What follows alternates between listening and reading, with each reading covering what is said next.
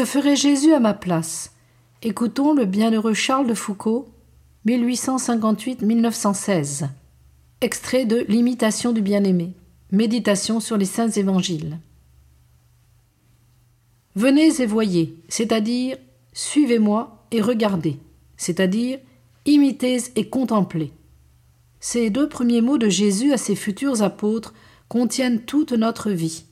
Imiter Jésus et le contempler tous les instants de notre vie, c'est notre tout. L'imitation de Jésus contient tout, en effet.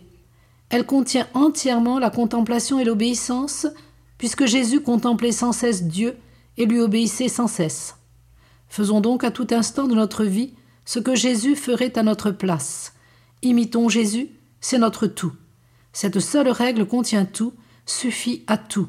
Elle contient l'amour de Dieu et du prochain, l'obéissance et la contemplation, tout devoir, toute vertu, toute perfection possible.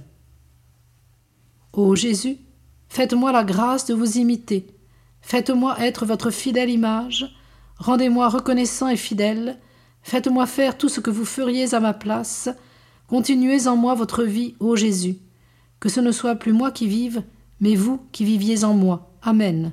Et faites la même grâce à tous vos enfants pour votre gloire. Amen. Pour aimer le prochain comme soi-même, il faut, semble-t-il, faire pour lui ce qu'on fait pour soi, faire pour lui ce qu'on approuverait qu'il fit pour nous, faire pour lui ce qu'on serait heureux que Jésus fit pour nous, faire pour lui ce que Jésus faisait, ce qu'il a dit de faire, ce qu'il ferait à notre place.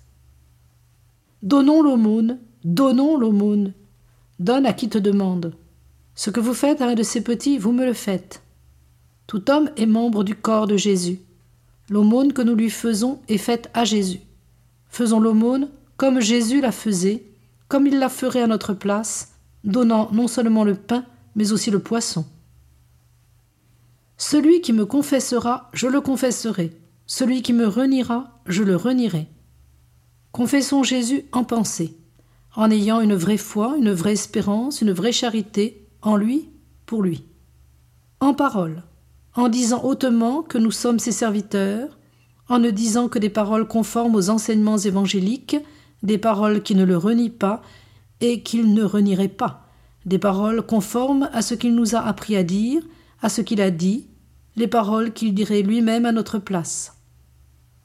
En action en agissant en tout conformément aux évangiles, aux enseignements et aux exemples de Jésus, en nous montrant par toute notre vie, toute notre conduite, sa fidèle image, de sorte qu'en nous voyant, on reconnaisse un disciple de Jésus, on sente l'odeur de Jésus, on se sente en présence de quelque chose de Jésus, d'un imitateur de Jésus, et qu'on respire la doctrine de l'Évangile.